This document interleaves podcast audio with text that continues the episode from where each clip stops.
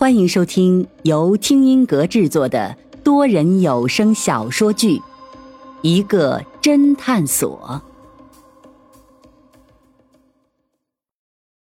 第一百八十四章：重新调查。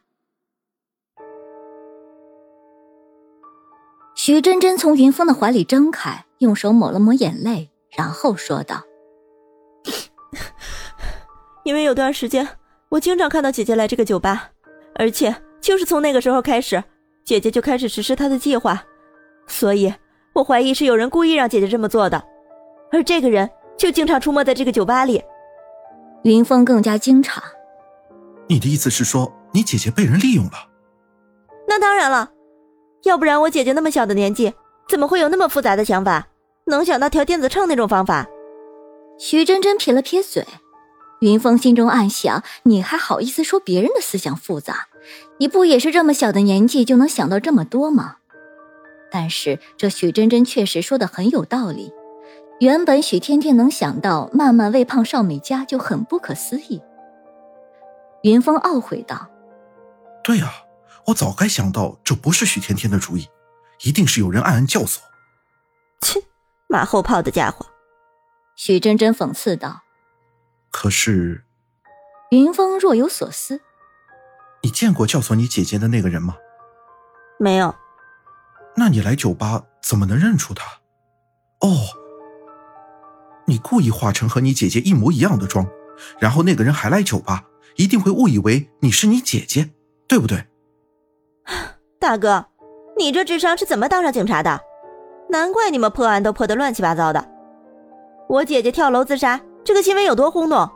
那个教唆我姐姐的人又不是白痴，能不知道吗？云峰没有想到，居然被一个小学生教育了一下，当下不服气道：“那你还来酒吧干什么？”许真真当即嗅了嗅鼻子，然后说道：“气味。”看到云峰仍旧一脸懵逼的样子，许真真解释道：“那段时间，只要姐姐从酒吧回来，身上就有一种特殊的香味儿。”那个香水味不属于姐姐，所以一定是那个教唆她的人的。我每天故意在这个酒吧溜达，就是在闻气味。只要那个人出现了，身上还喷有原来那个香水，我就能马上闻出来。云峰将信将疑，但是看徐真真一脸认真的样子，似乎又不像是在说谎。但是，就算这个丫头鼻子是狗鼻子，也不能让她再冒风险来到这里了。云峰当即说道。你以后别来这里了，查案的事情应该交给我们警方，我们警方会重新开始立案调查。许真真却是一脸的不以为然。切，我姐姐的案子闹了那么大，你们也已经结案，你确定你们警方还会重新立案调查？哼，你别以为我是小孩子好糊弄。云峰一听，心里还真是打鼓，但是却一脸认真的说道：“你相信我，我们人民警察绝对会还你一个公道的，要不然。”我要这个警察的身份有何用？许真真看着云峰一脸郑重的样子，也被打动了，将信将疑道：“好吧，我我就暂时相信你一次。”云峰看着许真真浓妆艳抹的脸已经被哭花，再加上本来许真真就不太会化妆，简直成了一个大花脸，于是忍着笑道：“还有件事，你得答应我，以后。”不要再这样化妆了。许真真哼了一声，哼，知道你不喜欢我这样的妆，你不就是喜欢昨天陪你一起的那个那样的妞吗？清纯，或者化个淡妆。云峰忍俊不禁，不，你这个妆容应该没有男人喜欢。第二天，云峰早早来到局里，马上就去找局长。局长听了云峰的一番话之后，马上厉声说道：“幼稚！一个十三岁的小女孩的话，就让你要重新立案调查？”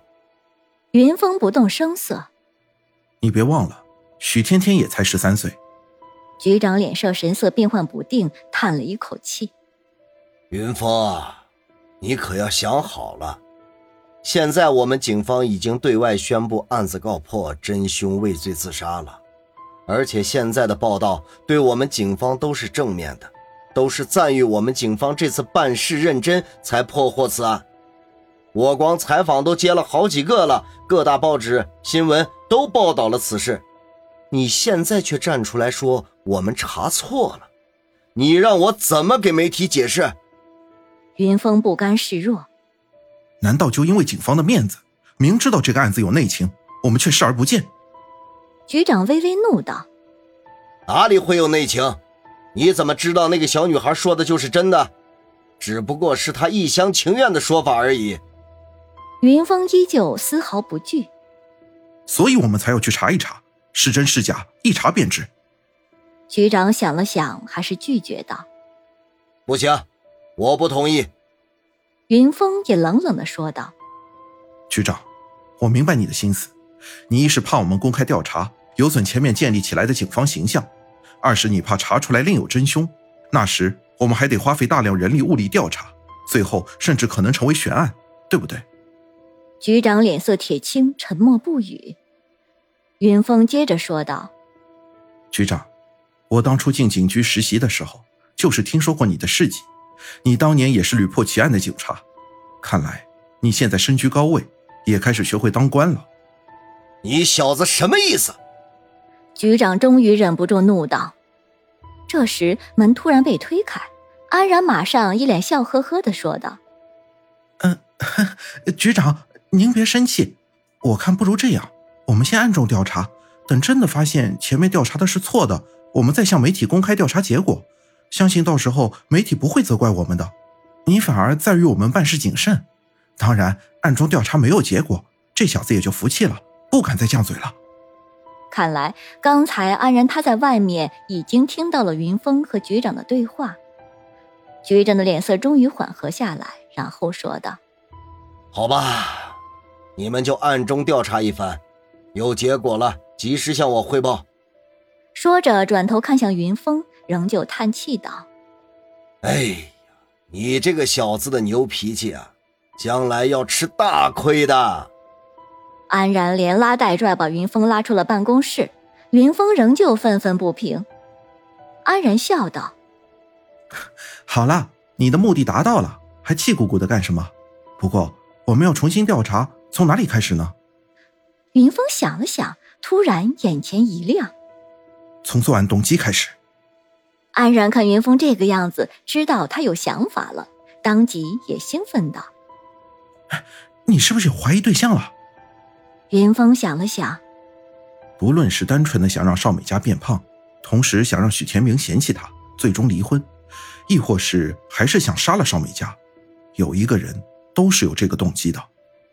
安然懒得想了，机械的问道：“谁？”云峰不动声色的说道：“许天天和许真真的亲生妈妈，也就是许天明的前妻。”